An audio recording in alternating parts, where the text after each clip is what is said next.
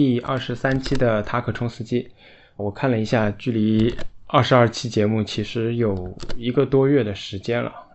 在这一个多月的时间里面呢，我们其实为了这期节目啊，做了比较多的准备。这期节目呢，嗯，也是我们这个电台开播到现在，算是比较正式的进入到了一个专业领域的话题。所以今天这期嘉宾呢，一方面是我们节目的老朋友，另外一方面，我想也是这个话题比较专业的人士。先请他给大家打个招呼啊。好，大家好，我是老 K 啊，又跟大家见面了。其实我也不是够专业啊，只不过是学这个专业的，可能对相关的案例或者知识有一定的了解吧，跟大家分享一下。嗯嗯，好的。我们今天其实主要要聊的话题呢，是二十年前美国一个非常重要的案件。案件的名称呢叫布什诉戈尔案，也就是我们试图在美国大选这个话题逐渐过去、逐渐淡忘的时候啊，来重新的去追溯一个二十年前的当初的案子。我们回过头来去看这么一个案子呢，可能既能看出当年的一些情形，也能看出当下这个刚刚过去的美国大选会是什么样的一个情形。之所以说专业的问题呢，一方面是，呃，我也是这个宪法行政法学的毕业生，老 K 呢现在也是宪法学的老师，所以我想我们试图尽量的深入浅出吧，把这个话题呈现给大家。嗯，我想在说这个案子之前，嗯，可以给大家介绍呃一些参考的材料。其实是一些比较轻松的作品。那么书的话，其实有一本，因为这是两千年的案子嘛，所以其实二零零一年的时候，美国其实出了一本，当时的英文名字这本书叫《Too Close to Call》，翻译成中文呢，呃，中文名字取的是《法庭上的巅峰对决》。其实作者呢是杰弗里·图宾。如果呃了解法律类图书的朋友可能会知道，他其实。还是有几本书啊，在国内比较有名的，比如说《九人》这本可能是他在国内最有名的一部著作了，是写美国最高法院当时的这个九位大法官的。如果说电影作品的话，可能相对来说轻松一点，叫《选票风波》，英文名字就叫《Recount》，重新计票。主演是现在已经稍微有一点名声不太好的这个凯文·史派西啊。在中国，在大陆，大家相对来说更熟悉和接触，呃，美国政治方面，很多人可能是从《纸牌屋》开始的。其实我有看到《纸牌屋》里面凯文·史派西演的总统，以及他们后续的一个新闻官啊，Seth，其实也是在《Recount》这部电影里面，两个人有出演，也是一个上下级的关系。那么这是可能会涉及到的一些作品啊，如果收听的朋友们有兴趣的话，其实也可以找来看一看。但是我个人的，我先针对这两个作品稍微简单的再评价一下吧。我觉得，嗯，对于书来说的话，相对来说有点生不逢时啊。这本书是英文版，当然是趁热打铁，两千年的案子，零一年就出了。到了中文版其实是比较晚，这本这本书的中文版是一七年才呃最终被翻译，然后之后才出版的，所以其实热点已经过去了。可能反而是今年，比如说，呃，大选的情况，大家如果有兴趣，才会重新提起这本书吧。我觉得，那电影的话，相对来说，我觉得，嗯，虽然它生动一点，但是需要的背景知识和专业知识有点多，因为电影的跳跃性，嗯，在我看完书的情况下，我的理解是跳跃性比较强，很多东西都需要自己有一个事先的理解，才能更好的把握这个情节的推进。这是我关于。初步的一个背景的一些材料的介绍，可以补充一下，因为我们在国内相关的，如果是涉及到政治的相关的什么文艺作品啊或者电影可能会比较少，但是美国呢，因为社会啊可能比较多元和开放，那么不仅仅是选举啊，还有一些呃涉及到许许多多社会问题的电影，比如说我以前在读中学的时候啊，有一部电影叫做《克伦拜尔的保龄》。以一种伪纪录片的方式去讲述美国校园枪击案的一个代表性的案例。电影尽管它有一些文艺加工的因素在里面，但是它的核心指向还是直面他所要表达和质问的他的社会问题。相关的电影，可以给大家提供一个非常生动和呃具象的素材吧。嗯，我先简单介绍一下这个案子的起始。首先，它当然是基于两千年的美国总统大选，两位主要政党的候选人。那么，民主党其实是时任副总统戈尔，当时的总统是已经连任过一次，当了八年总统的克林顿。那么他的副手戈尔参选。那么共和党方面的话，候选人是小布什 （George W. Bush），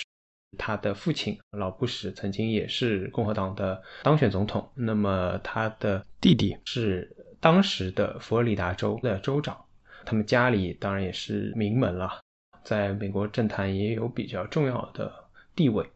其实这个案子从诉讼角度来讲，或者说胜选的攻守双方。诉讼的进攻方是民主党，防守方是共和党。那么胜选的这一方是小布什，那么最终败选的是戈尔。和今天比起来，双方的攻防恰好是调换了一个方向。那我觉得其实这种调换恰好可以给我们很多启发吧。我们会不会在同一件事情上面对不同的人，面对不同的政党背景，有不同的选择和评价？我觉得这是可以。不断的在整个案例的过程当中，不断的来重复的去反思的一个过程。我想还是要先简单介绍一下美国的选举制度吧。我个人是觉得，其实美国的选举制度，大家在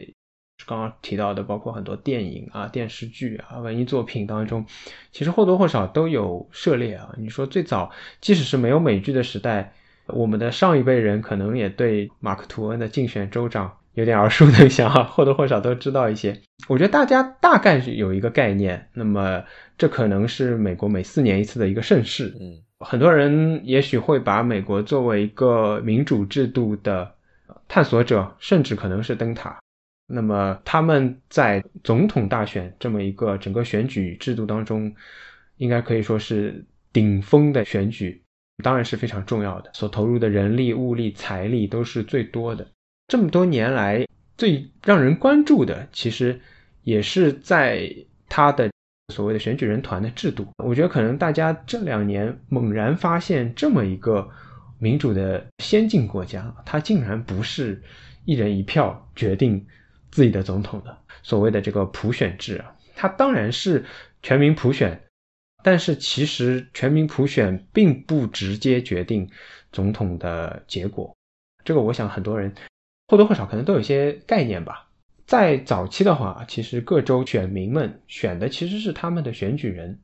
也就是最终形成的这个选举人团。早期的时候，其实他们当然是比较清楚和容易的知道那些当选的选举人他们的政治立场是怎么样的，他们最终会投票给什么样的总统候选人。其实我觉得这个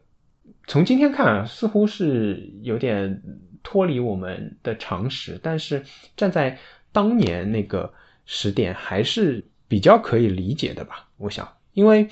一七八七年的费城会议，美国建国历史的这个原点，制宪会议，其实就是各州代表汇集到费城，商量出了最初建国的这么一个妥协方案，然后呢，各州的代表再回到各州，自己再去劝服本州的人民来接受建国的方案制定的宪法。从这个角度来看。他们采取选举人团的制度，甚至于说每个州的人民选举出他们信任的代表，去最终选出总统。其实这样看是一个顺理成章的事情，我是这么认为的啊。嗯，我这里还可以再稍微补充一下，各位听众朋友，我们在作为一个外国人观察美国选举的制度的时候呢，可能。知道大概，但是还是有一些模模糊糊的地方。刚才主持人也讲了，其实美国我们传统印象当中，它是一人一票的普选制度，其实并不是这样。美国的选举制度，它是直接选举和间接选举相结合的制度。对，但其实本质上是间接选举。这个选举人团制度，当然刚才你也讲了，是跟这个联邦制各州派各自的代表，在十八世纪。你要知道，当时的这个信息交流、沟通、政治意见表达、媒体的环境，跟现在是完全不可以同日而语的。嗯，所以当时所采取的、所商定的这样一种选举制度，当然是符合当时的条件的。嗯我可以再补充一下，比如说当时在开制宪会议的时候，其实关于选举总统啊是有多种方案提出的，因为毕竟是一个国家最为重要的人物。有人提出由国会选举，当然也有人反对，有人提出由人民直接选举，实行普选制，也有人说要通过州长来选举，因为在联邦制啊，州长可以成为一个州的代表。各方面的意见其实都不成熟，或者说都没有达到一个大家统一一致的效果。直到制宪会议结束之前的两个星期，当中有一个委员会叫做十一人委员会，制宪会议的十一人委员会提出了，也就是现在的选举人团的方案，才确定了美国选举总统的方法。当时产生其实还是有相当多的矛盾的，并不是说非常顺利的就产生了，其实也是各方协商和妥协的成果。那么至于这个制度在现今这个信息十分发达，然后人们沟通十分顺畅，尤其是网络时代到来以来，那么这种制度它所能够体现的优势和弊端，是不是适应这个时代，是不是要对这个传统进行改革，其实也是可以讨论的。嗯，刚才老 K 说到一种距离啊，无论是时间上的距离，还是地域上的距离，我们毕竟跟他们远隔大洋，对吧？但是呢，如何来理解这个选举人团，以及现在讨论的可能最热烈的跟选举人团有关的话题，就是所谓的这个“赢者通吃”的制度，也可以说是胜者全得制啊。那就是说，在这个州的普选当中，获胜的一方将取得这个州全部的所对应的选举人票啊，这就是所谓的“赢者通吃”。获胜的人可以获得全部的票，而不是说，比如说按照比例啊或者去分配。美国五十个州有四十八个州是实行赢者通吃规则的，还有两个州呢并不是赢者通吃。嗯，当然这两个州的选举人票比较少，所以 所以在选举的时候，大家并不是非常非常的关注。是是，因为我刚刚还在看，内布拉斯加州是五个选举人票是分开的。对，还有缅因州。对，其实我想说的也是这个。一来呢，并不是所有的州都实行赢者通吃的制度，这其实可以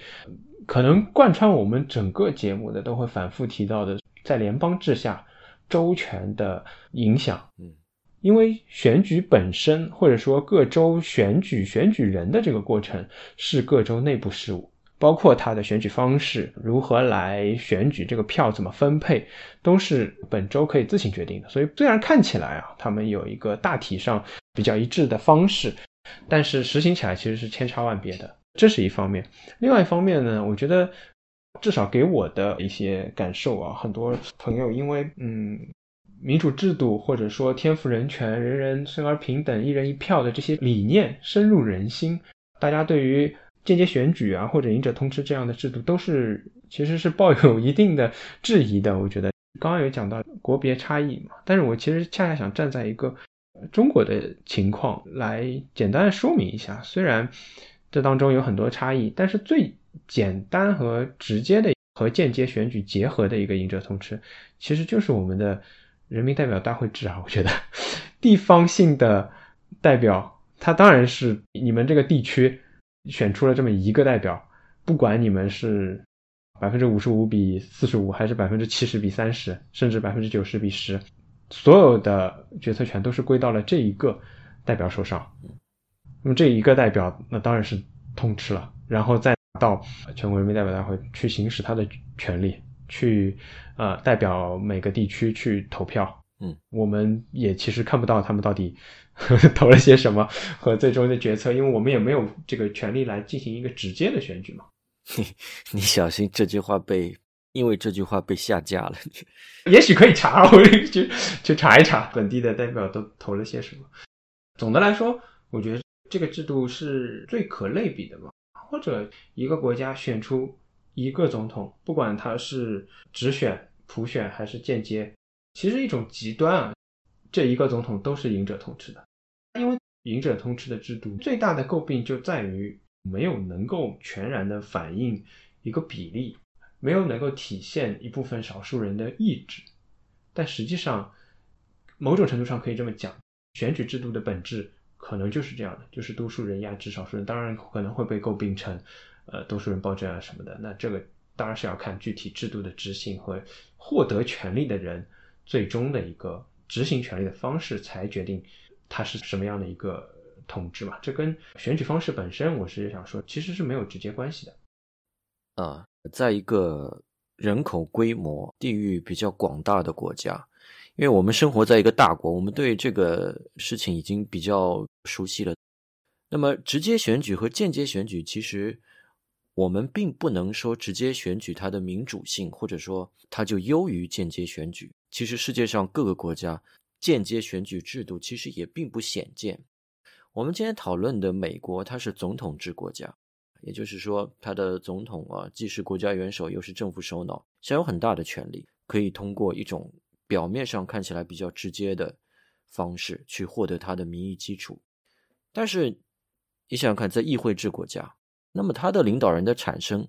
比如说德国总理的产生，他当然就是经过人民选择议会，然后由议会的多数党推出他这个党的代表，按照相关的宪法的惯例去推出他的国家的政府首脑。其实间接选举并不鲜见。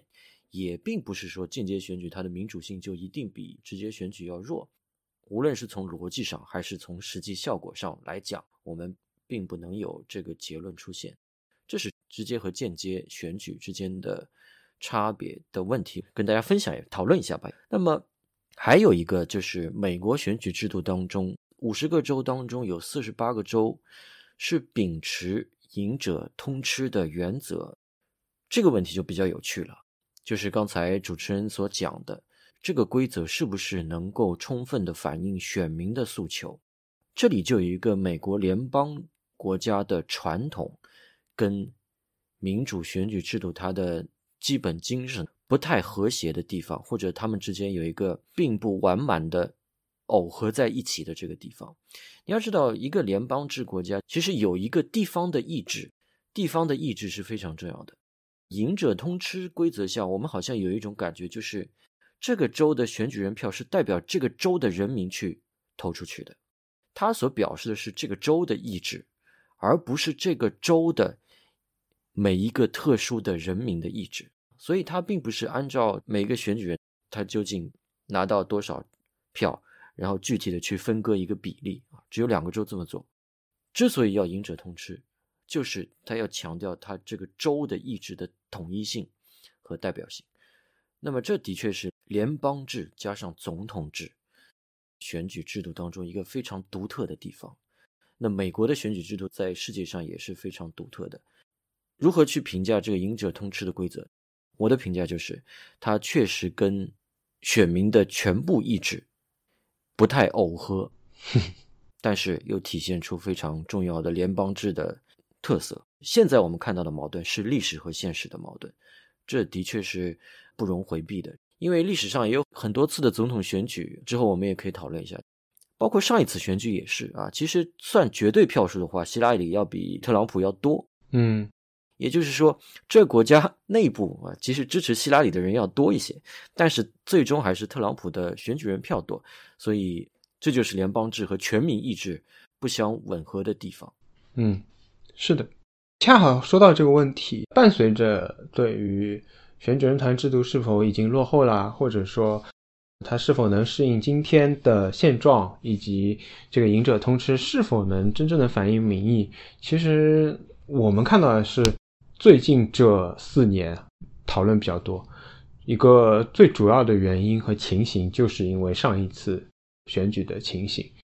其实真的纵观历史或者看资料的时候。就会发现，其实在美国历史上这样的情况不算少见，当然也不能说经常发生吧。但比如说我们今天要重点讨论的这个案子——布什诉戈尔案，它也是一次赢得多数票的候选人最终没能当选总统的情形。甚至于截止两千年再往前看，美国历史上总共发生过十七次这样的情形，算上布什苏格尔，那么。之后是两届布什的任期和两届奥巴马的任期，再到特朗普，差不多就会有这么十八次的情况下，是普选多数票的候选人，其实最终没有能够当选美国总统的。但是，这是一个，嗯，在我看来是一个可以长期去讨论和不断的来回顾的问题，那就是认可普选多数票才作为当选总统，这是不是一种唯一的合理性的认可？说了这么多的背景内容，我想我们最终还是先要进入到两千年美国大选的这次争议当中啊。在两千年的这次美国大选呢，最终。布什和戈尔的双方啊，其实他们的差距是非常接近的。在佛罗里达州最终开票前，其实两个人都没有能够超过两百七十个选举人票的这个所谓过半的数字。确认获胜的州所对应的选举人票，在佛罗里达州的结果出来之前呢，布什是赢得了二十九个州，总共二百四十六张选举人票。那戈尔是赢得了二十一个州。两百六十七张选举人票，虽然看起来戈尔是暂时领先的，但双方都没有突破两百七。那么佛罗里达州拥有二十五张选举人票，也就是说加上的话，布什可以反超戈尔。那么戈尔当然，如果他拿到这二十五张票的话，也可以一举奠定胜利。这是当时的这么一个情况。所以摇摆州甚至于摇摆这个问题就可以从这里开始显现出来。在这种时候，你发现其余的。五十个州，他们都已经出结果了。然而，他们的结果其实都在这一刻都没有什么太大的意义了。所有的结果完全聚焦在佛罗里达州身上。所谓摇摆州的概念呢，是不是在这种时候，佛罗里达州站向哪一边，那么哪一边就可以获胜？那么我们可不可以说，佛罗里达州在这个时候其实是他来选择总统的？之所以要提出这么个概念，这个概念我觉得是就是贯穿始终的。任何一个角逐当中啊，当双方其他的支持者势均力敌的时候，那些不确认、对自己立场比较不坚定的人，就会成为这个事情的最终的决定者。比如说，最终细分到最后，佛罗里达州双方的差距从。万级别啊，一万多张票降到千级别，最终降到百级别，最终认证差距其实是五百三十七票。那我们是不是可以认为，这五百三十七个人决定了那一年美国的大选呢？这么说似乎听起来有点危言耸听啊，但是因为这是一个诉讼案件嘛，那么最终就会发现，在法庭庭审的时候，刚刚提到九人嘛，美国最高法院的九个大法官来决定这件事。那么他们当中可能其中有六个人甚至七个人的立场是比较鲜明的，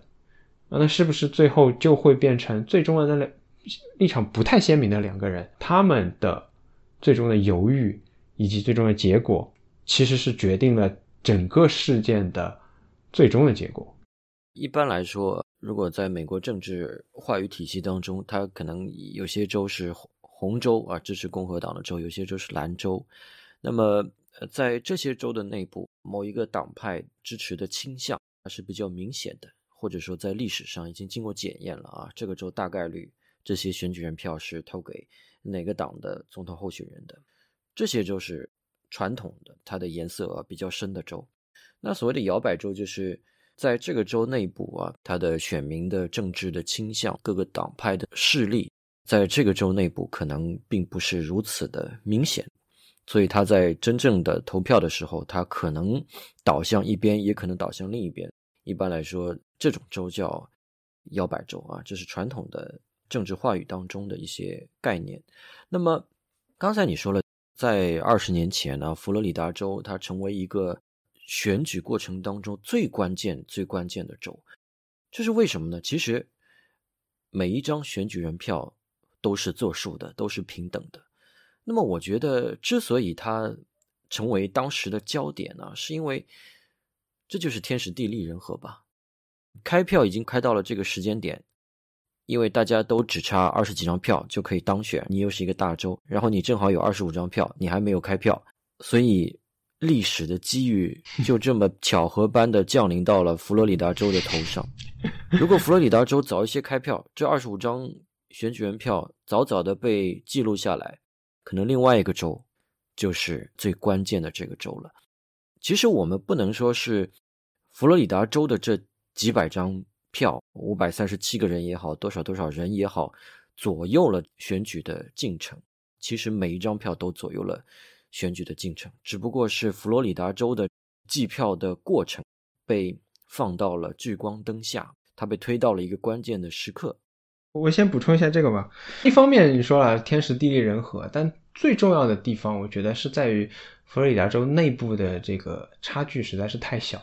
如果比如说这次关注美国大选，嗯，很多人可能随着这个网络的发达，都看到了他们如何开票的一个过程。其实很多时候并不需要开到最后来决定，因为如果说差距已经拉到尚未计票的那些票全部都寄给某一方，都不足以逆转结果，那么就可以这个宣布了嘛，对吧？对。所以刚才介绍了美国出了这本书的名字嘛，叫 Too Close to Call 嘛，就是太接近，没有办法 call 到底是谁。才会把它留到最后。那么，为什么我要补充一点呢？在这个案子里面，非常重要的一个点就在于，佛罗里达州是规定啊，低于百分之一的选票差是必须要触发一个所谓的这个重新计票。嗯，对对，也就是说，在这种规定下，无论如何，在佛罗里达州的这个差距下，他一定是最后一名，因为他还得重新计一次票，才能够宣布结果。嗯，是这么一个情况吧？我觉得，嗯，其实其他州也有相关的，今年也有州重新计票的。嗯，对，好几个州都在重新点。对，这是关于摇摆的问题啊。那么我们回到为什么两千年的美国大选会形成选举争议？我自己大致总结一下，可能会有这么几个问题啊。首先，第一个问题就是备受争议的蝴蝶型选票，我我之后也会放在。我们这个播客的内容里面，电影当中，因为他要拍嘛，所以其实有很明确的这个选票的图。这个可能又是怎么讲？我觉得有点突破中国 听众想象的一件事情。要重新说回到这个大选到底在选什么？其实美国的大选有几件事情，可能是我们平时都一直很忽略的。一是候选人不只是两党的候选人，甚至不只是我们今年听到的一些时尚界的人士啊。那么三个人、四个人，多的时候可能候选人包括独立候选人在内会有多达十个人候选。也就是说，这个选票本身其实是非常长的，而不是我们想的好像只有两个党、只有总统和副总统四个名字在上面。这是其一。其二呢，其实，在总统选举的同时，会决定很多其他事情，包括可能参议院选举啊，或者州可能最近有一些需要全民来公决的事情啊。都会在这么一个选举的过程当中一并处理。那么，毕竟这个每次选举都要耗费人力物力嘛，那么可能他会把它合并起来处理。所以，这个选票其实是很大的，有点类似于答题卡。在两千年的时候，大体上有两种类型的选票，一种是需要打孔，一种是需要有点类似两笔铅笔去把它涂抹。涂抹就需要去扫描嘛，打孔的话也是差不多的，机器认证到这个孔穿掉，那么就可以认证它的选择的一个情况嘛。所以蝴蝶型选票它是对开的，左右两页对开的，名字是分别列于左右两边都有，然后选票的孔呢是在这张对开的。折页中间，类似于折页的这个概念的中间位置，类似像蝴蝶这个身体的部分，它是用来打孔的。然后两边是名字，然后名字的箭头是指向中间的孔，所以这个东西是非常困惑的。而恰好呢，排列当中，布什是列在第一位的，戈尔是列在第三位的，也就是说，布什和戈尔恰好在同一页。然后第二位的是另外一个候选人，他在右侧。啊布什和戈尔在左侧，都是分别通过箭头指向中间打孔的点。其实这样的话，第二位和第三位的孔就非常容易搞错，因为如果你只关注了左边两个最知名的候选人，很可能你就想当然的把第二个孔打了上去，但第二个孔的名字其实是出现在右边。对，这是蝴蝶型选票的第一个最大争议。很多人认为自己投错了，甚至于。很明显的就是在棕榈滩 Palm Beach 这个县，第二位的候选人，他拿到了上万张选票，他自己都说可能很多票应该不是投给他的，因为他毕竟名不见经传。这是关于蝴蝶型选票的一个问题。第二个问题就是它是一个打孔机，它需要把孔打穿，这样在所有的选票汇总起来的时候，机器才能够识别你到底选择了谁。其实，如果我们不去细究这些问题，不来讨论这些问题，可能有很多是完全想不到的困难。这个孔打成什么样算打穿？一个针穿过去之后，动眼啊，对应的这个打过去的这部分的纸张，它应该是打穿的这部分纸张，它可能没有掉下去，它可能挂在这张卡的背面，或者说。索性就没有打穿，不仅仅是因为可能打孔的人没有太用力，而且还有可能是因为前面有很多人在你之前已经投票了，他们打下去的那个废纸已经都垫在下面，导致后面的人根本没有可能打穿。这些是打孔失败的问题，以及后续大家当年争议很大的，到底什么样的孔才算是可以被认证的孔？我之前完全没有考虑过这些问题的时候，我觉得很惊讶。我觉得为什么这都会成为一个问题？比如说，它虽然打穿了，但是打过去的应该掉下去的纸并没有掉下去，它只是挂在上面，所谓的这个风筝选票悬挂在上面。它为什么会成为一个问题？就在于可能这些所有的类似答题卡这样的选票扔进机器的时候，机器在跑的时候，在滚动的时候，会把那个没有掉下去的部分，随着这个转动又把它贴合回去。这样的话就无法读取这张选票，没有办法确认这张选票到底选了谁。这是关于选票的问题，打孔失败可能会带来的问题，这是继蝴蝶型选票之后第二大的争议。第三大的争议呢是关于海外选票的，这其实在两千年的案子里面不算是特别大的争议，但是呢，我觉得值得说一下的重要的地方就在于，我也是看了这个案子才知道，原来并不是今年才有。邮寄选票的，大家都疯狂的在讨论说今年邮寄选票的问题啊，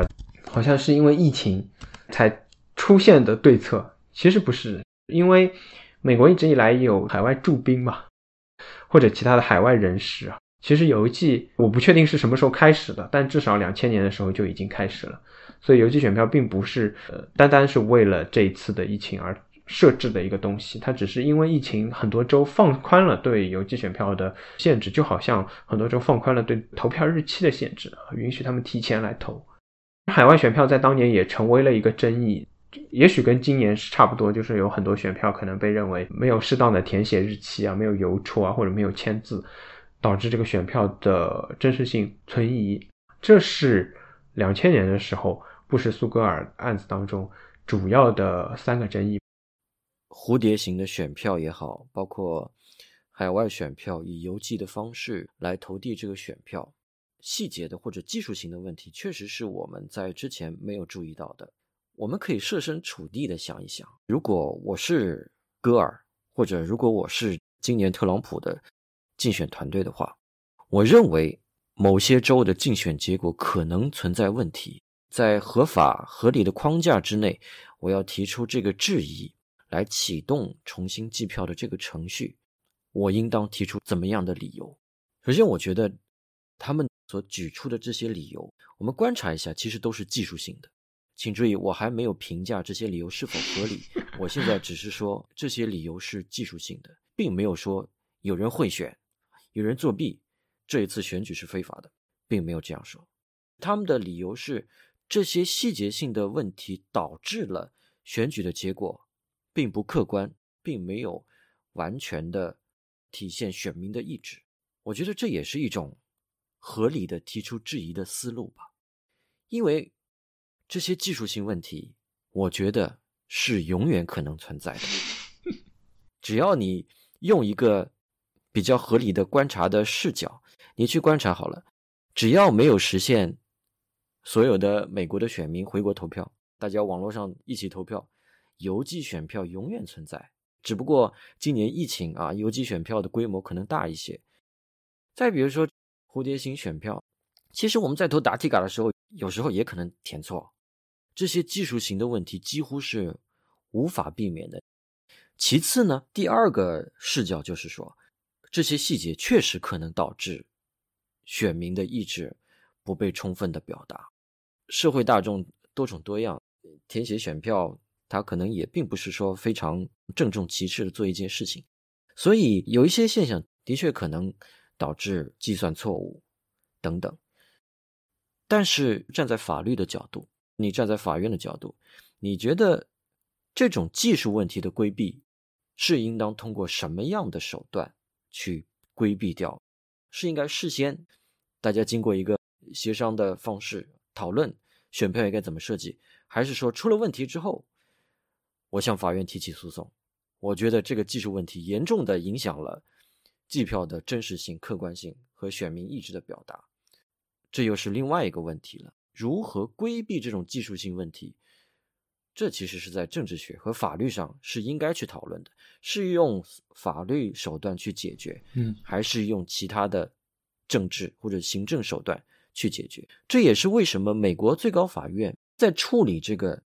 政治性比较强的问题，特别是选举问题的时候是比较谨慎的，因为他从马布里苏麦迪逊案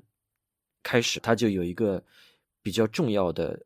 观念也好，心态也好，就是司法权力对。政治活动不应该有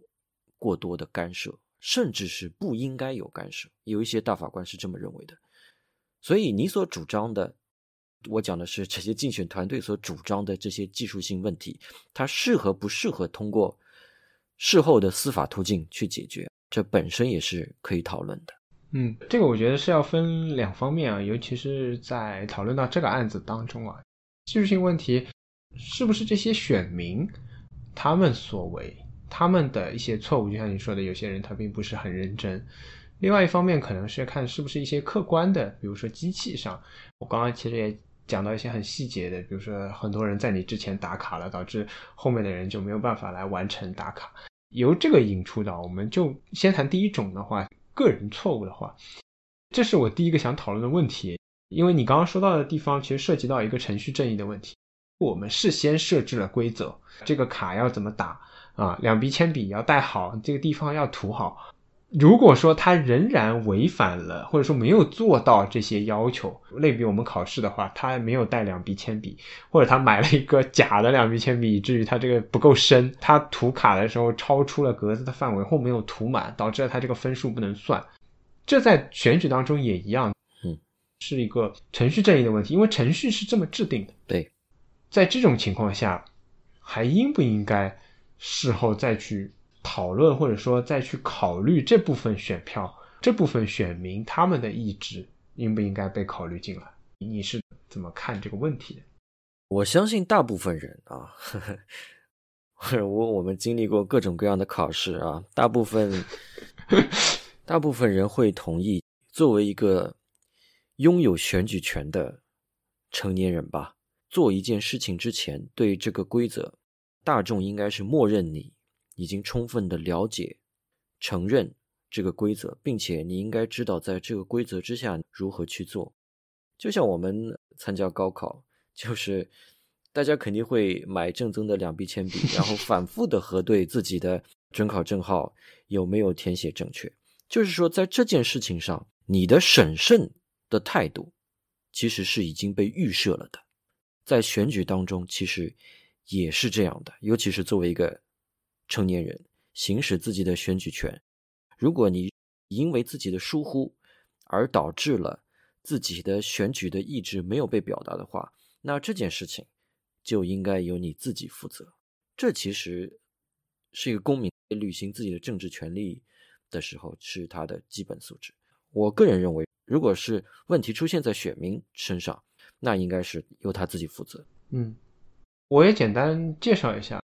我本来考虑这个问题，其实也比较简单。我觉得涉及一个程序正义的问题呢，其实最首要的，可能我们考虑的是这个程序本身设置是不是有问题，它是不是符合一个法定的程序来设置，最充分的让所涉及的对象都要知晓，以便他们来遵守。另外一方面呢，我想再稍微介绍一下美国的情况。我觉得这当中可能的确是会有一些差异的地方。虽然我刚刚自己也在不停的，比如说拿高考来举例子啊，但是很多时候我们还是要考虑到选举它跟高考不一样的地方，它是一个全民性的一个活动。比如说在选票风波的电影里面，其实是有一定的表达的。他们拿蝴蝶选票给凯文·史派西看嘛，凯文·史派西说啊，这个票会有人打错吗？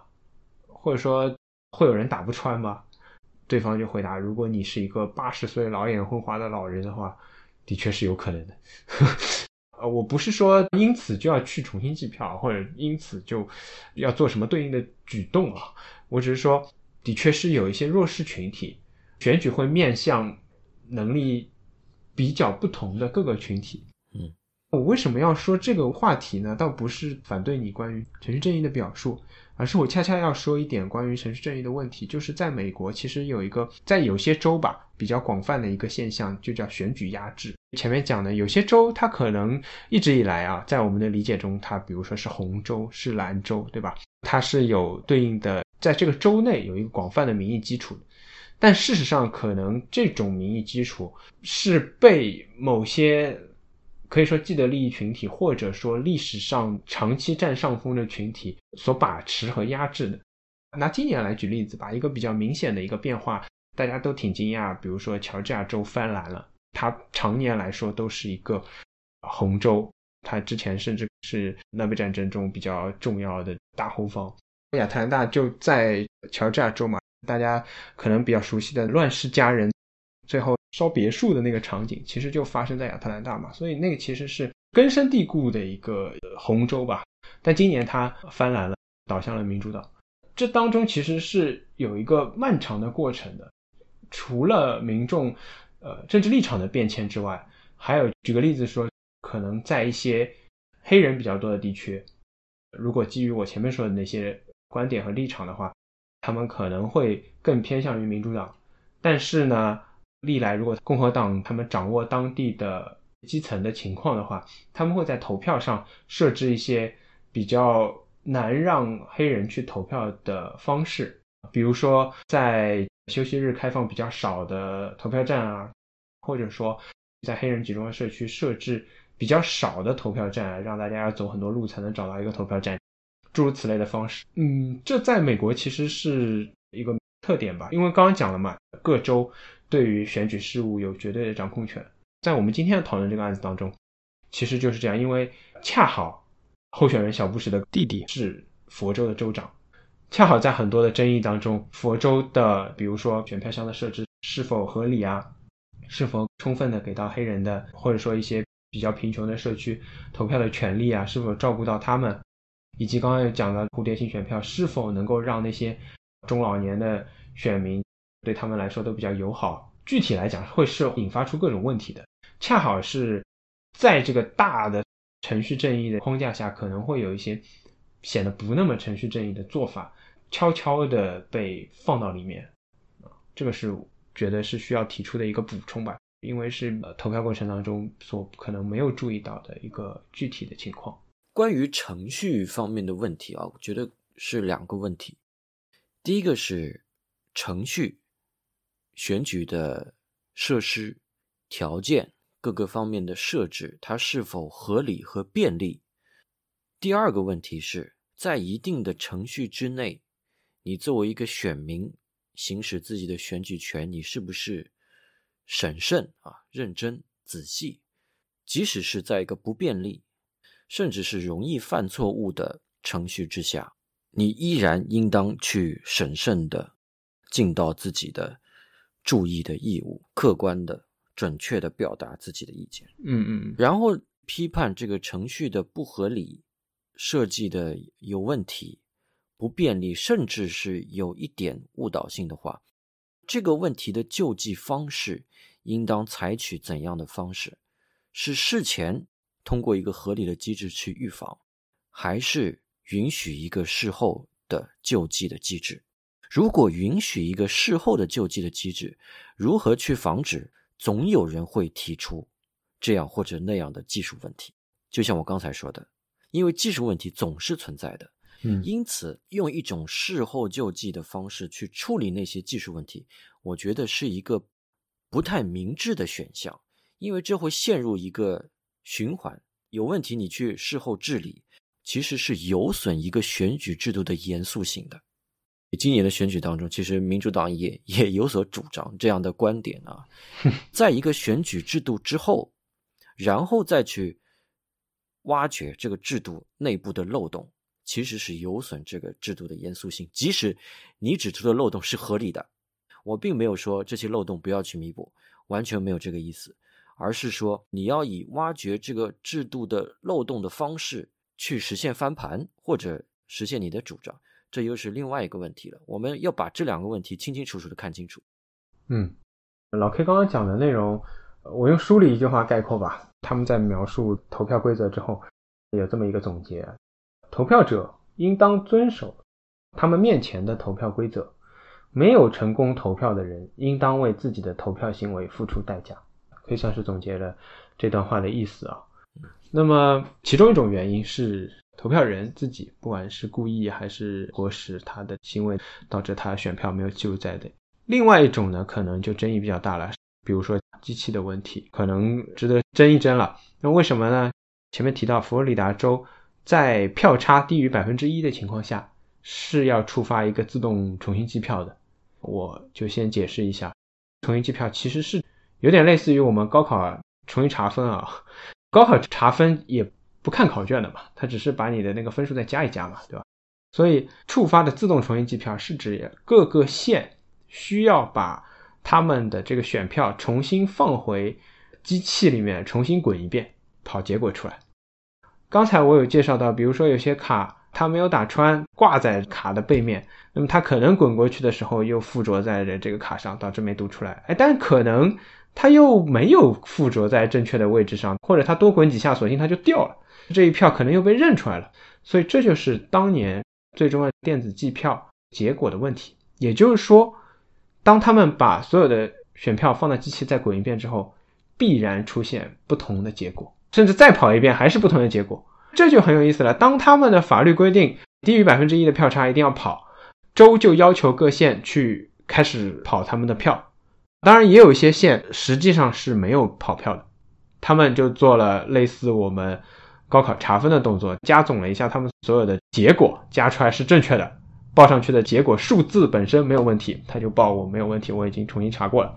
这也是有些县的一个做法。这是投票日之后最直接的问题。触发自动重新计票这事情是不需要戈尔团队去做的。跑出来之后发现这个数字是跟上一次不一样的，就像你刚刚说的，作为一个竞选团队，那我一定要据理力争嘛。在戈尔面前的第一个问题就是要不要进入到诉讼环节。在我看来，不管是电影啊还是书里面的各种演绎啊，至少这个团队或者说戈尔本人是有过犹豫的，因为很明显的一个现象就是，我们站在今年来看，你一个败选者。再重新提出说我要重新点票，我甚至要打官司，我要你们认证那些票其实是属于我的。其实这是有点难看的了，让人觉得输不起的了。这其实是第一个对于戈尔团队的抉择吧。大家发现机器跑出来每次结果都不一样，那既然这样的话，我们要不要把这些票拿出来看一下呢？他挂在上面的票，显然这个人已经做了选择了嘛？要不要要求手工计票？在哪些县要求手工计票，就成了。他们团队第二个选择的一个难点吧，因为佛州的法律规定，如果你要求在某一个县重新计票，你需要到这个县去申请。那么佛州总共有六十七个县，也就是说，如果要求在整个州范围，因为整个州也就差五百多票嘛，如果在整个州的范围里面要求手工重新计票的话，你需要同时发起六十七次申请，那么人力上肯定是达不到的。所以其实他们采取了一种折中的方案，就是要求肯定是要要求，比如说因为黑人比较多，所以故意在他们那里放了一些比较差的机器，或者他们就没有钱去换好的机器的那些地区，他们的错误率肯定是很高的。另外一方面，这些是可能性上更倾向于戈尔的，所以他们最终选择了四个县进行了诉讼，要求发起重新的手工计票。截止到这里为止，其实算是第一轮吧。戈尔团队提出的申请，在佛罗里达州，他们挑选的四个县提出的诉讼，首先是要求点算选票，查看有争议的选票，然后是要求手工计票，是这么一个情况。到这里，其实我们可以看到很明显的问题：你选择了这样的策略，一定是会被人诟病。你选择了四个对你有利的县，因为毕竟泉州有六十几个县，然后泉州只差五百多票，你为什么选这四个县，不选其他的县呢？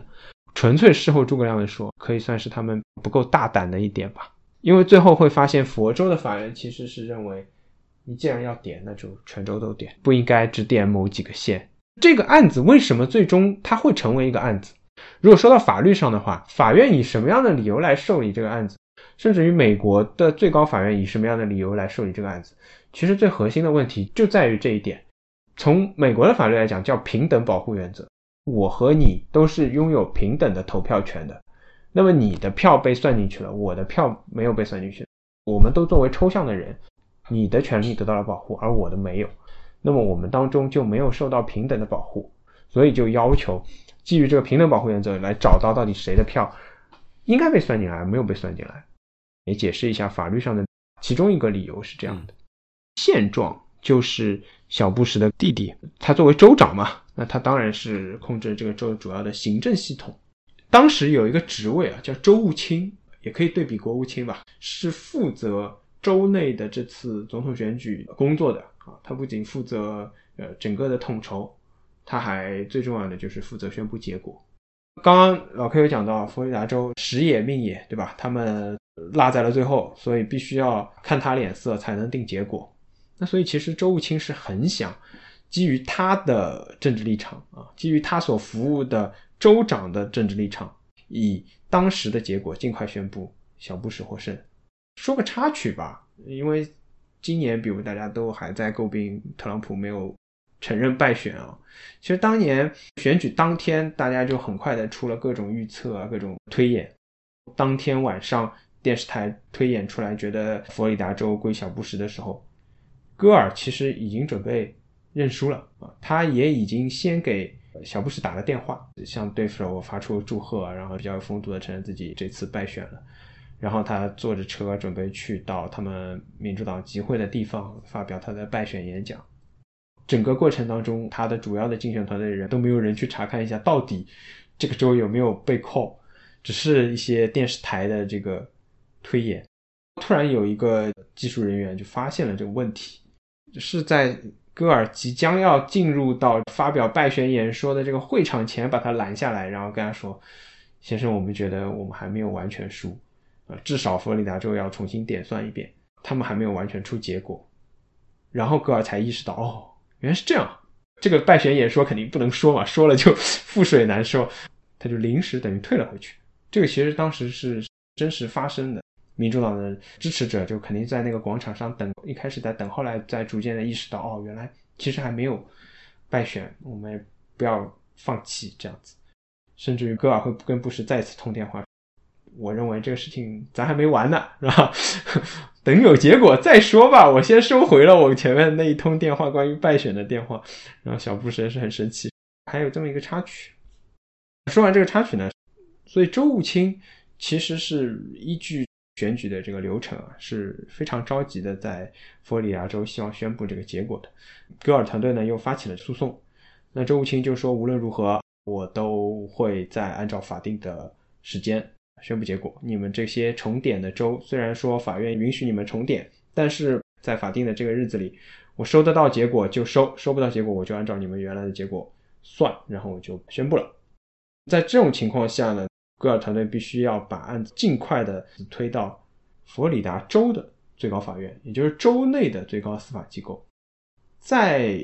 布什当选佛罗里达州州长之前，其实有比较长的一个年份呢，是由民主党人控制佛罗里达州的行政机构，也就是担任州长。这时候你就可以看出这个州它摇摆州的一个特性，本身州内也是风水轮流转。那么在之前的几届州长的任期内呢，恰好就是任命了比较多的佛罗里达州的最高法院的法官，所以佛罗里达州最高法院基本上是一个民主党控制或者说民主党倾向的一个最高法院。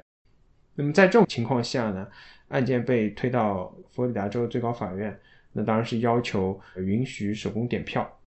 州最高法院呢，最终除了允许手工点票之外啊。额外的发布了一道命令，在整个的判决书宣判内容之后，还额外的发布了一道命令。命令内容是禁止州务卿确认选举结果，必须要州内的各县完成点算，甚至于州的最高法院声明说，我们无意阻止点算选票，希望把选票点算清楚之后，再由州务卿来确认。这是州最高法院的一个态度吧。对比老 K 之前说的内容啊，至少在我看来，整个的诉讼过程啊，无论是州最高法院还是联邦最高法院，他们都可以说小心翼翼吧，不太敢去挑战。比如说像我们 节目里说的这样啊，你没有填对，你孔没有打穿，你就自己承担自己的责任。他们都还是站在一个我们认为所有选票都应当被记录在内。这当然是最高准则。其次呢，他们认为只要这张选票能够体现出投票人的意志，那么它就应该被记录在内，而不受一些比如说机器故障的影响。这可能是跟我们讨论当中比较不一样的地方。我觉得一部分也是反映美国的一个政治正确吧，或者说可能是法官们的政治立场吧。他们认为这可能是更重要的。法官他当然有自己的政治立场，这是无可厚非的，因为。他也是被某一个党派的行政首长去提名和任命的，无论在联邦层面还是在州层面。但是有一个问题，就是说法官他在表达自己的政治立场的时候啊，他也应当有这个法律基础作为他的后盾，不可能说像一个政治家那样直接的表明立场，他必须在一定的法律的基础上。通过说理，在他的判决当中进行理论也好，对法条的解释也好啊，进行说理，他才可以至少从表面上合理的和隐藏的去主张自己的政治立场。所以，法官是一个特殊的群体，他必须要在法律的框架之内。表达自己的政治立场，这对他来说其实是一个需要比较高超的技能才可以完成的事情。其实并不能说法院就直接介入了政治。嗯，但是我个人其实觉得这个案子，我看下来，我个人是觉得，我认为处理的不恰当的地方，可能恰恰一部分这方面的反应吧。刚刚讲到了州法院发布的额外的命令，禁止州务卿来确认选举结果。其实我觉得是有两个问题啊，一是比较明显的一个质疑，就是他可能会干预到州务卿的职权，也就是说干预到行政分支，嗯，或者这样说，最高法院有没有权利来限制原本由州务卿应当来决定的事项？周青他有一个时间来确认选举结果，法律上有规定是由他来决定的，是由他来裁量的，即使他的裁量不合理，我觉得第一个质疑是。州法院有没有权利这么做？那么这也是最终布什他们诉诸联邦最高法院的理由之一，认为是州法院而不是州议会来越俎代庖的制定了选举程序。嗯，第二呢，我觉得第二比较致命一点就在于这不是戈尔团队的诉讼请求，他没有请求要求无限期推迟州务卿的。确认选举结果，或者要求点算完之前都不允许确认结果，他们没有那么大胆，他没有做这样的请求。那如果州法院发布这样的指示的话，其实是违背不告不理原则。在州内，当然它是最高的司法机构了，但是又引入到了联邦的这么一个体系。刚刚我们虽然始终在强调选举事务是州内事务，所以这就产生了下一个疑问：如果说联邦法院要来做一个介入，那么很可能就会被推翻。嗯，那如果按照这个情节的话，那的确是有一些过分的介入了。当然，这当中还是有很多争议的地方，不然这个案子也不至于成立嘛。因为无论哪一方，无论是戈尔还是布什，他们都配备的全美当时最精英的法律人才嘛，他们不会犯一些显而易见或者说我们现在都可以指手画脚的一些。错误，虽然我这么说，但是其实每一句话背后还是都是有千丝万缕可以争议的地方。我觉得，嗯，那既然是在四个县计票，那就有各种各样的点票的争议在继续，甚至在电影戏剧化的处理里面，有一些地区的人就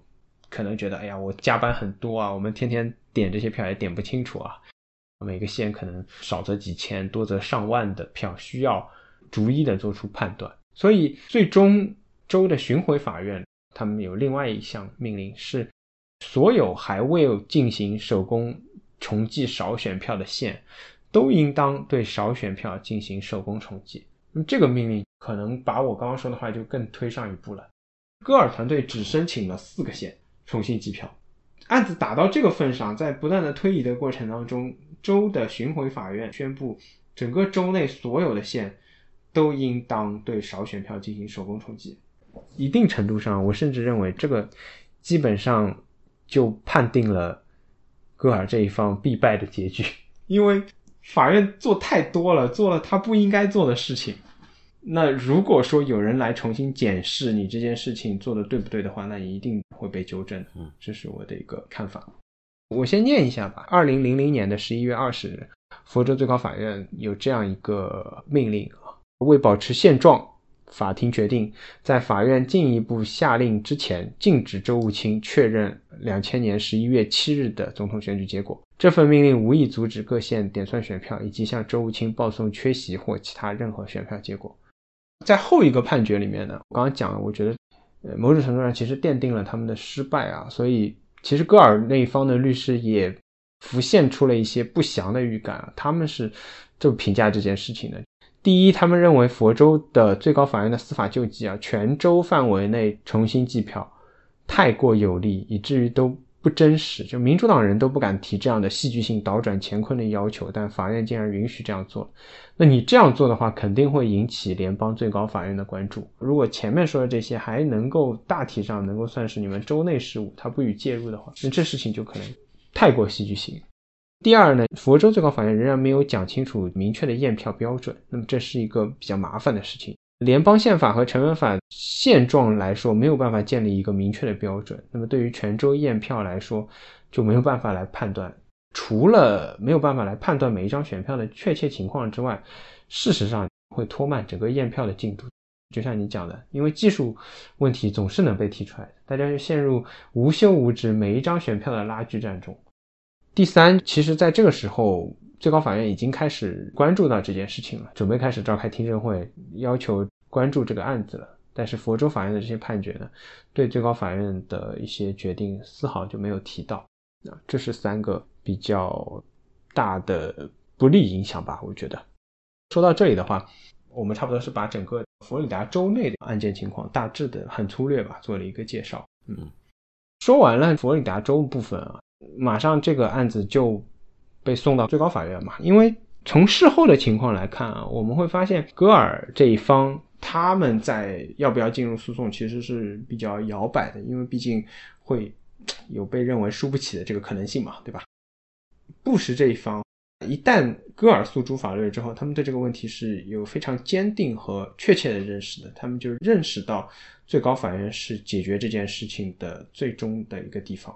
这种判断其实是有两点。质疑的，第一就是当时很多人认为最高法院未必会受理这个疑问呢，其实事后可以证明是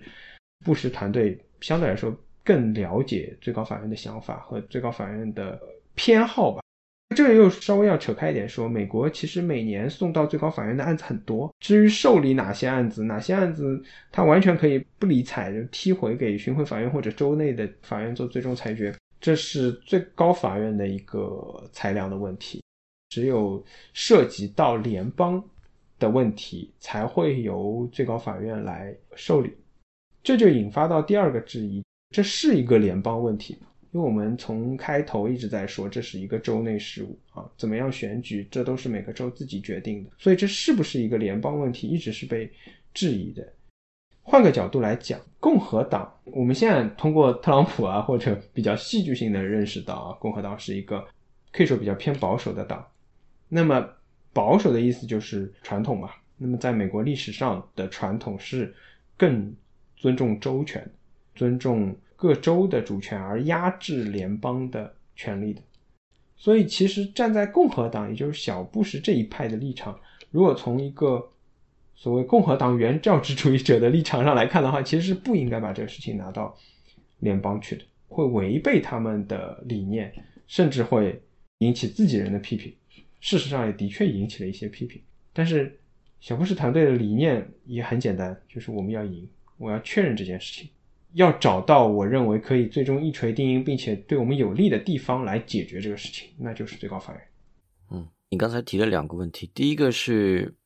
它涉不涉及整个联邦，还是说只是州内部的事情？嗯，那这个问题直接影响到最高法院要不要把它纳入到自己的管辖的范围之内吧？这个问题还是从两个方面讲。第一个，尽管这个选举程序是州内部的问题，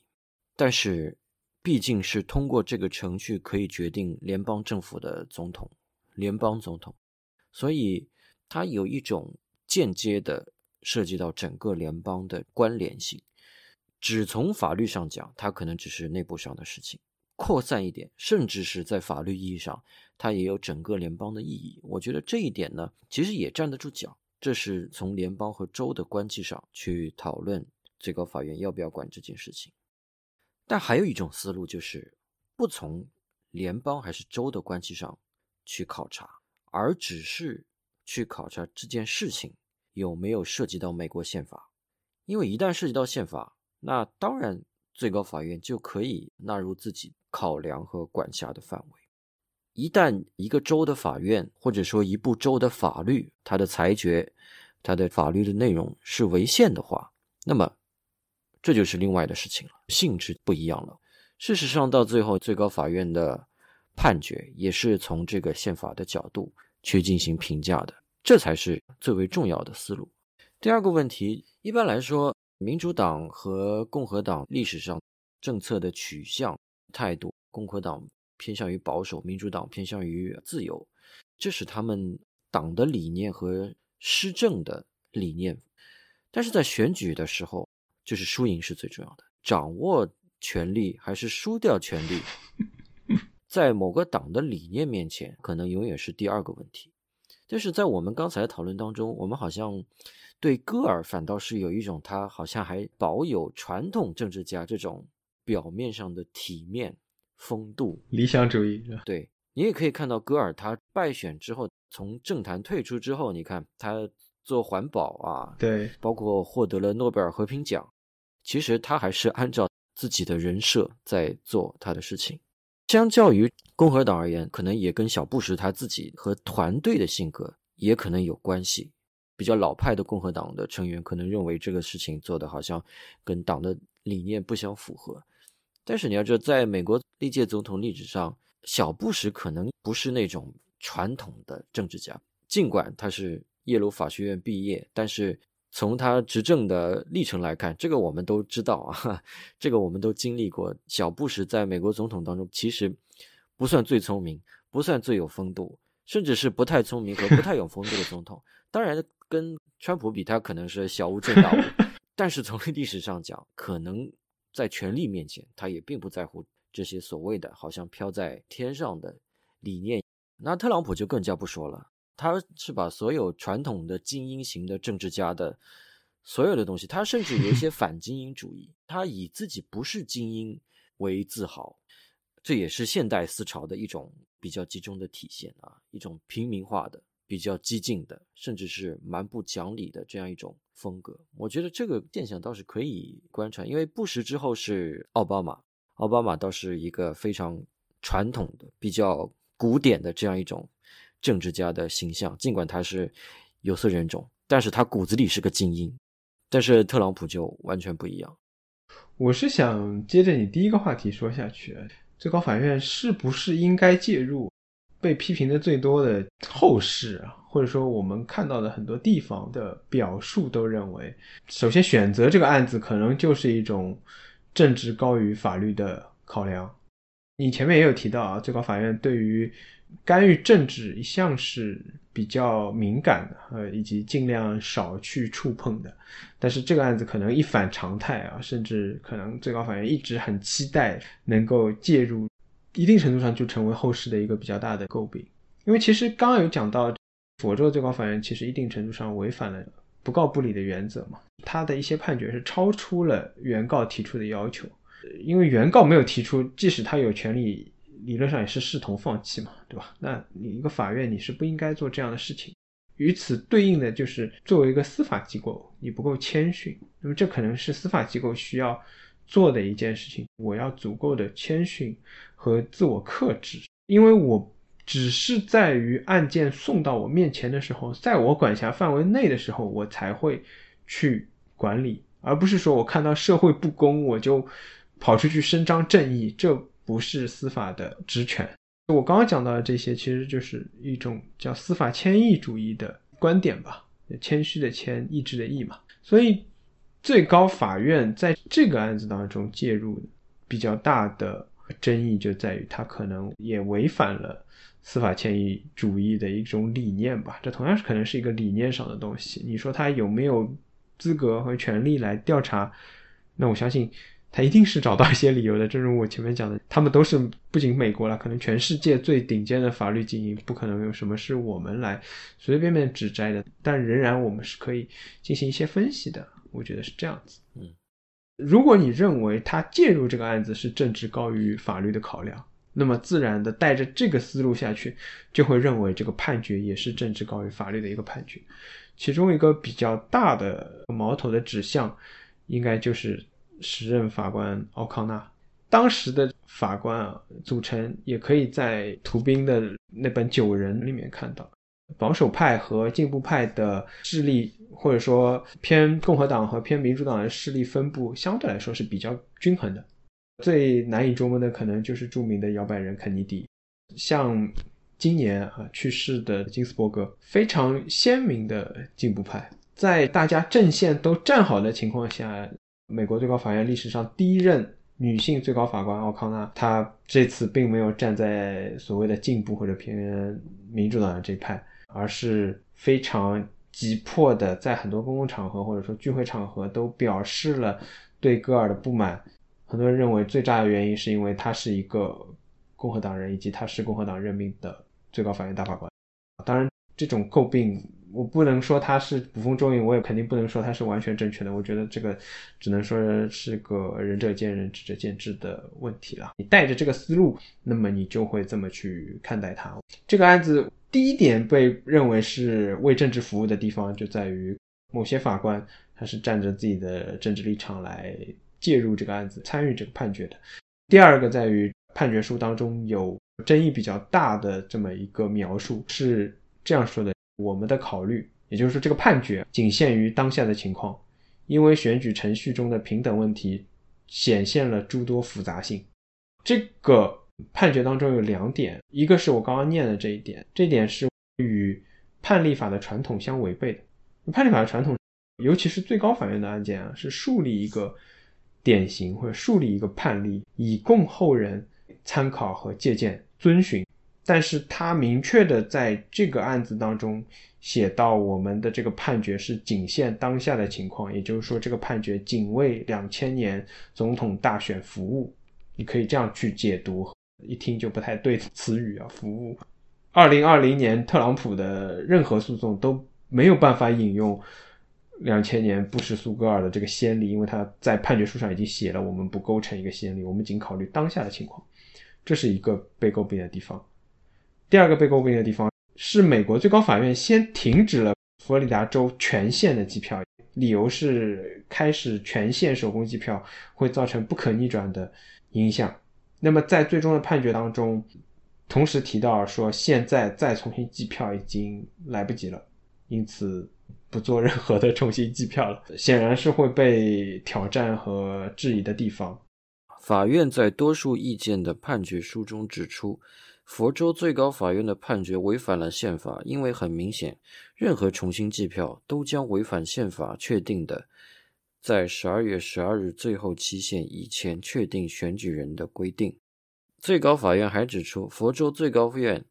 要制定重新统计选票的标准，即规定什么样的选票可以接受，什么样的选票不是有效选票。先要有一个公平的原则，然后才决定是否重新选票。主要还是来不及。对，就是来不及了。苏特大法官的意见里面就是比较尖刻的说，如果佛州的计票程序没有被联邦最高法院不明智的终止命令打断的话，可能已经计完了。他就是 这么说的。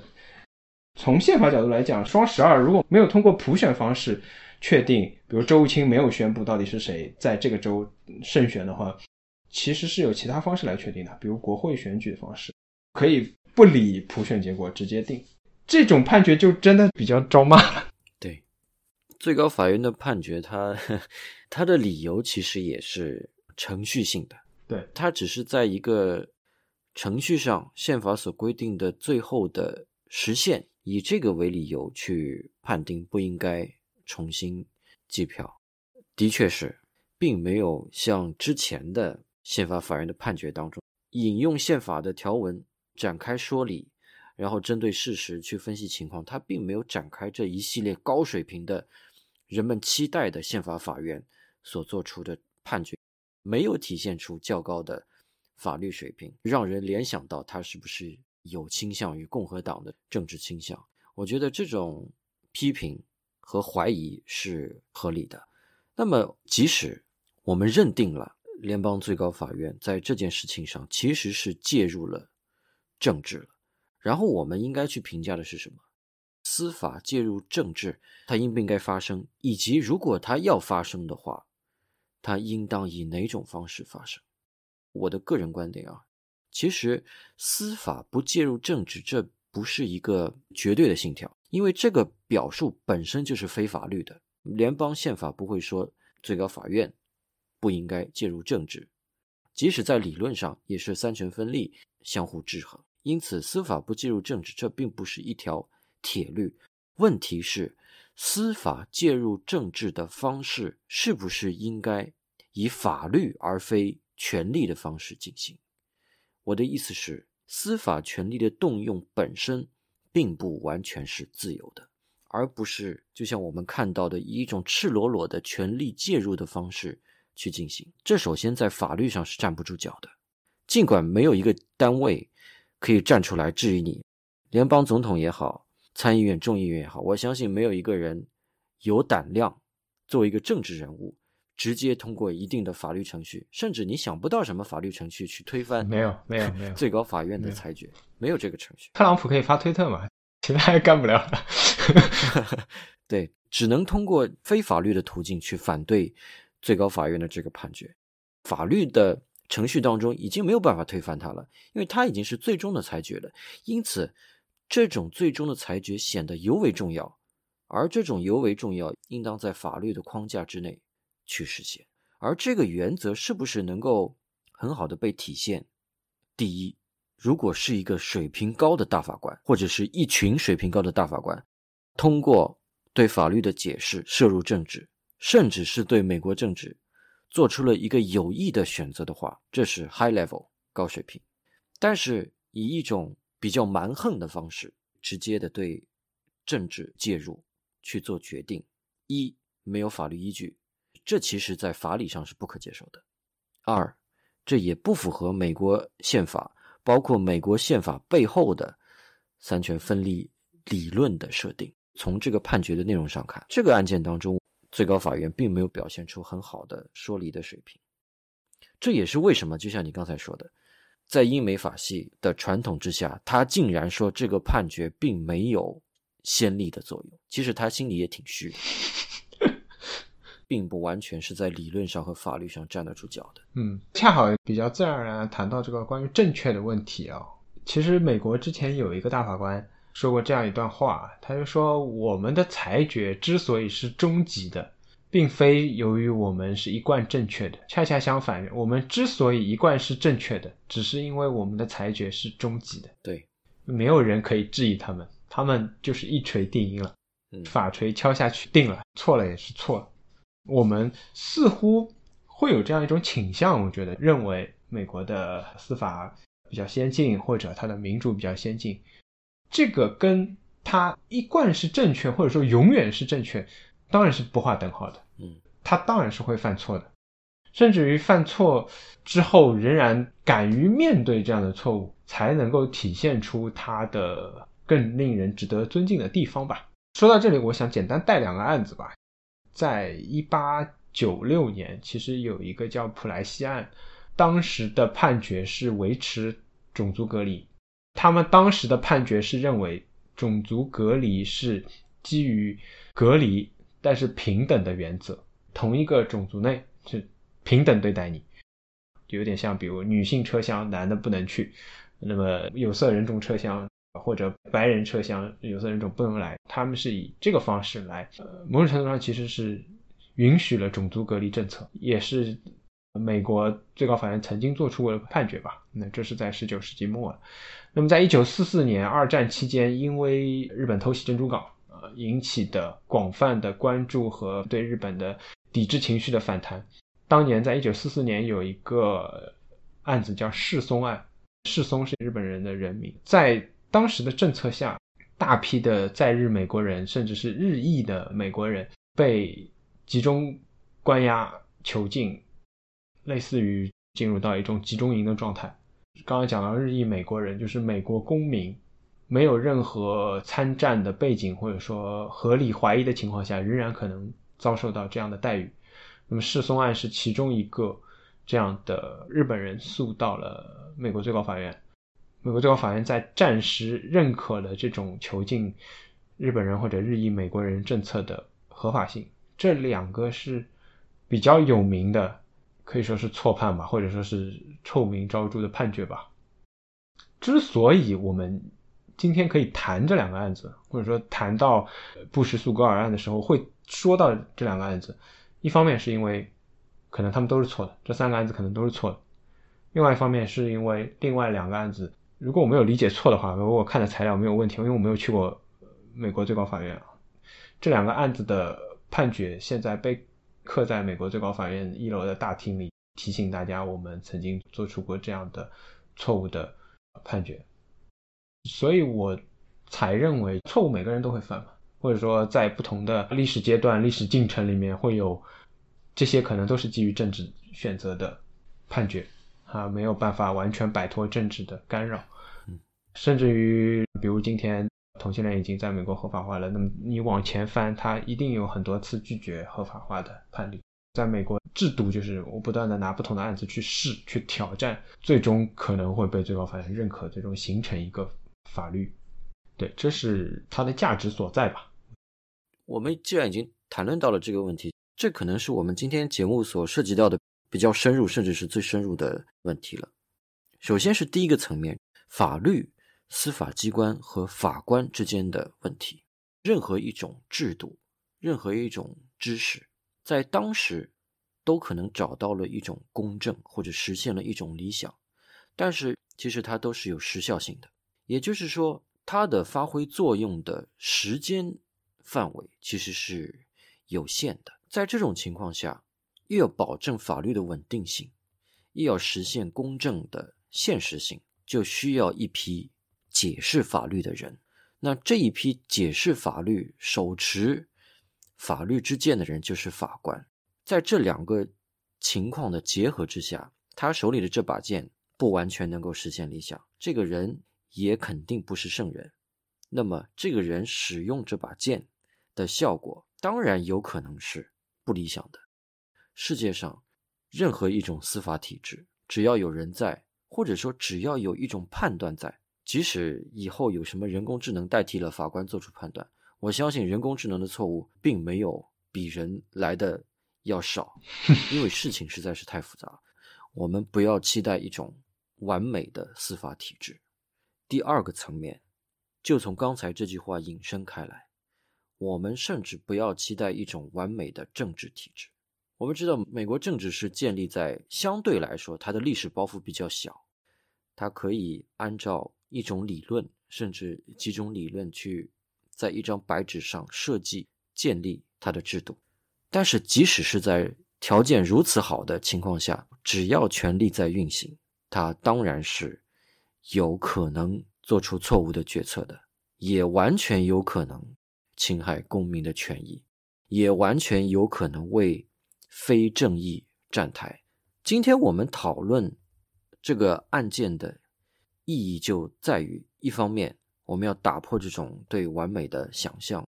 第二个方面，就是我们是不是从过去的错误当中吸取到教训。这也是英美法系的精髓所在，从过去的经验当中获得一些这样的启示。今年的选举，最高法院就没有受理。今年最高法院到目前为止。还没有发过一句声音，并没有做出任何表态。我相信这些大法官都是饱读判例，知道二十年前发生了什么事情，包括美国历史上发生了什么事情的。这也是我们今天再把这二十年前的案例炒冷饭般的跟大家讨论的这样一个意义所在，因为大家会自然而然的联想到今天，至少你从今天最高法院的态度和二十年前最高法院的态度相对比的话，就可以知道，至少有些人还是 可以吸取自己过去的教训。说到关于今年最高法院的这个事情嘛，我都觉得。算是做了一个比较好的选择吧，因为在大选前就有很多人，包括中国这边的人，就言之凿凿的觉得，嗯，这个事情肯定是要打官司的嘛。特朗普也准备好了嘛，大法官也任命了嘛，好像他任命的大法官一定会听他的，对，是个上下级的关系。虽然刚刚有讲到，比如说奥康纳，对吧？至少在两千年的时候，这个案件当中最主要的被诟病的对象，是因为他其实。过去都比较多的站在进步或者说偏民主党的立场上，作为一个共和党提名的大法官，在这个案子里面，他投了共和党一票吧，可以这样说。对，也有比如说前面讲的有异议的苏特法官，呃，就是非常著名的，因为他是老布什任命的共和党任命的法官，但是他上任之后几乎就没有做过任何一个。偏保守或者倾向共和党，或者在这个几大议题啊，堕胎啊、控枪啊、联邦啊这几个议题当中，偏向过共和党的任何决策，让人非常意想不到。上任之后就直接 转向，好像就是之前隐藏的很深一样，突然投向了对方。这种情况在美国最高法院其实也经常发生，因为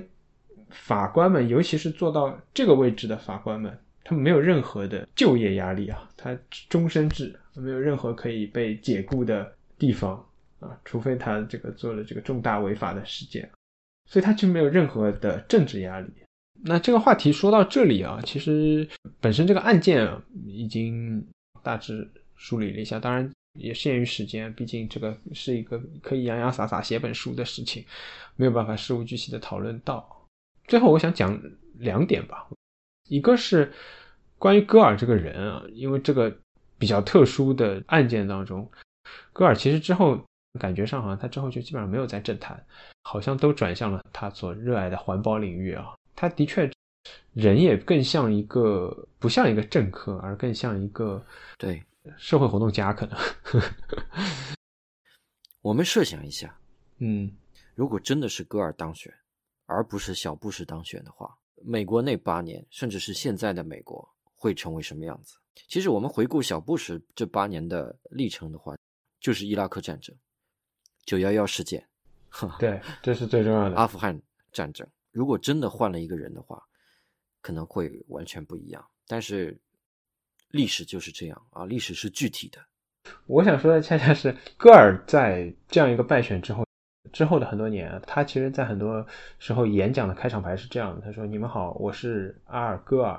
曾是美国下一任总统。”对他是不是觉得自己其实才是当选的那个人呢？对吧？种种迹象表明，可能如果真的把票全部点完的话，他是会胜的。但是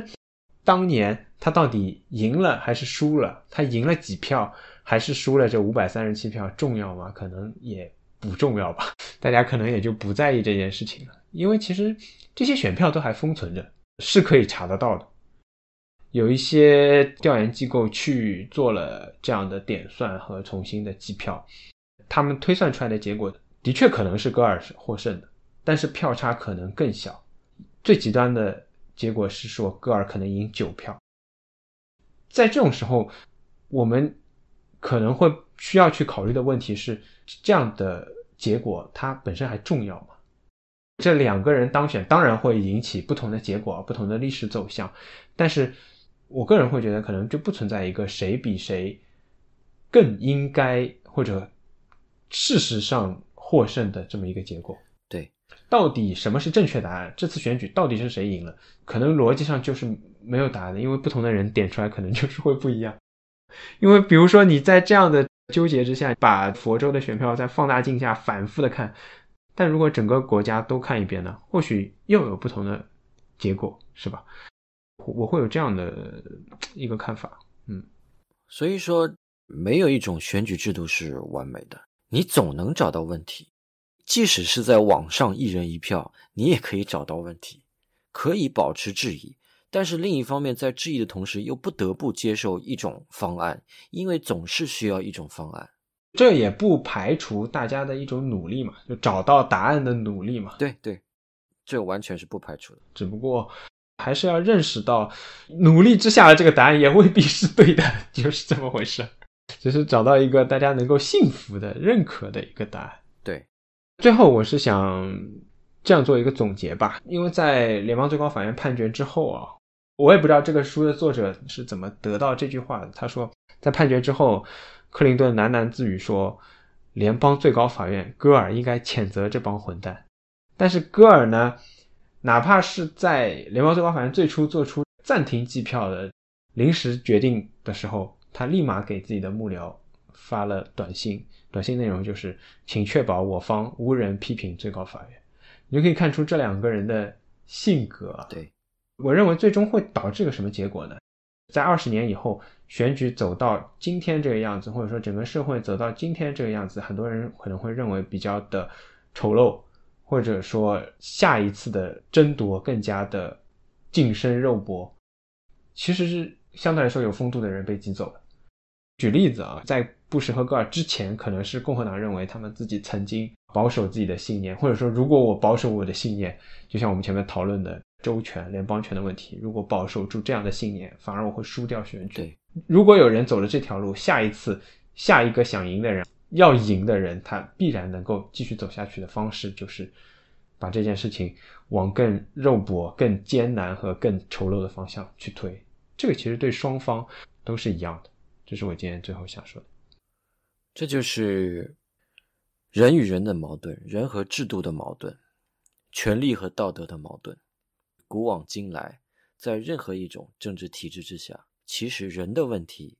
并不是靠制度就可以完全解决的。这又回到了黑格尔说，人在历史当中吸取的唯一教训，就是他们从来没有从历史吸取教训。这个就可以以后再说了。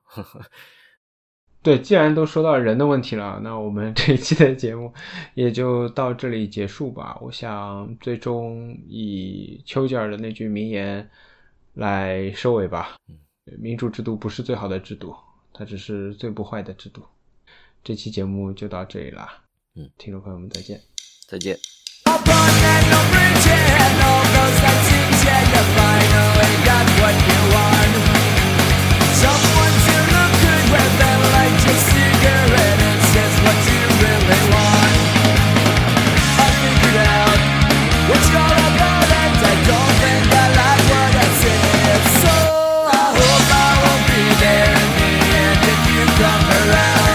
我们节目现在可以在小宇宙、Spotify、Apple Podcast、Google Podcast、Pocket Cast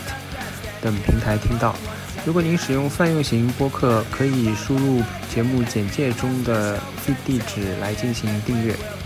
如果你都听到这个位置了，我猜想你应该对这期节目还是比较有兴趣的。